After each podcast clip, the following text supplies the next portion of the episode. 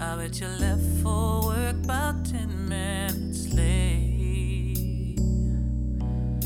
You didn't even wear the dress. 嗨，各位小伙伴，大家早上好，我是瑶瑶老师，欢迎来到今天这一期的英语口语每日养成。在今天这一期节目当中呢，我们来学习这样的一段话。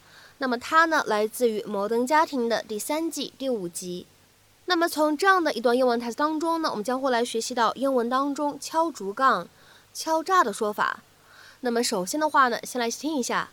It's not my fault. I gave money to this guy. He's the one who ripped us off. It's not my fault. I gave money to this guy. He is the one who ripped us off. 这不是我的错，我把钱给了那个家伙，是他把我们给忽悠了。It's not my fault. I gave money to this guy. He is the one who ripped us off. It's not my fault. I gave money to this guy.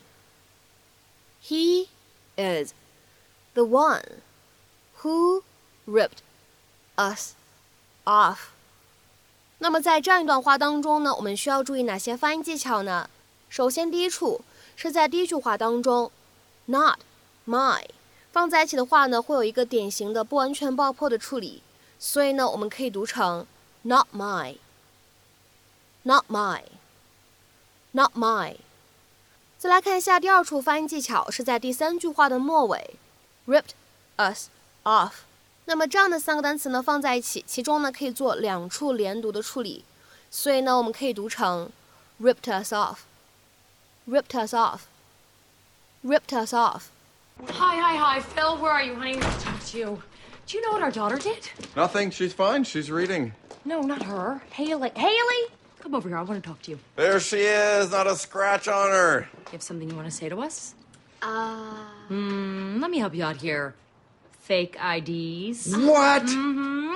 Haley tried to get her and her friends some fake IDs. I wasn't going to use them for drinking. We just wanted to get into this club to see a band. She took a bunch of money from them and then she lost it. How much? Nine hundred dollars. oh my god. It's Oh. not my fault. I gave money to this guy. He's the one who ripped us off. What happened to your face? Oh, I ran into a door. What happened to your face? Dad hit me. It was an accident. I was trying to open up a band aid. What's wrong with her? Growth spurt. What's wrong with her? I drugged her.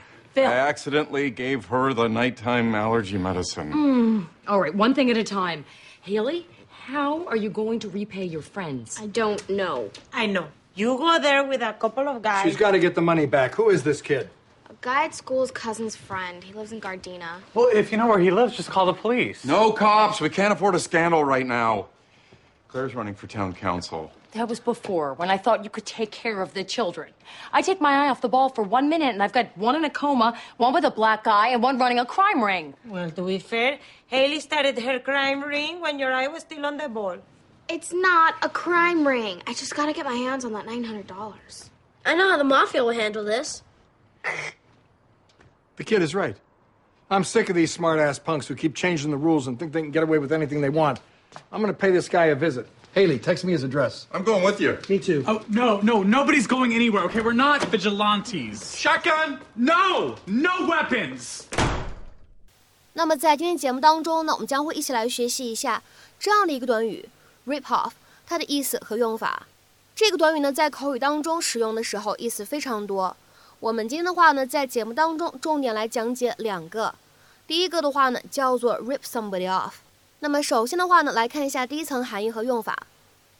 If someone rips you off, they cheat you by charging you too much money for something, or by selling you something that is broken or damaged. 那么这个短语什么样的意思呢？敲某个人的竹杠，敲诈某一个人，讹某个人的钱，这样的意思。下面呢，我们来看一下这样的几个例子。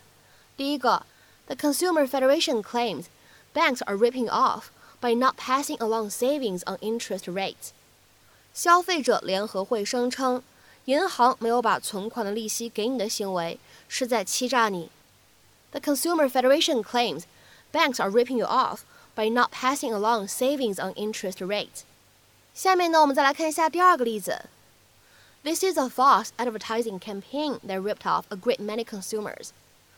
这是一个欺骗了很多消费者的虚假广告活动。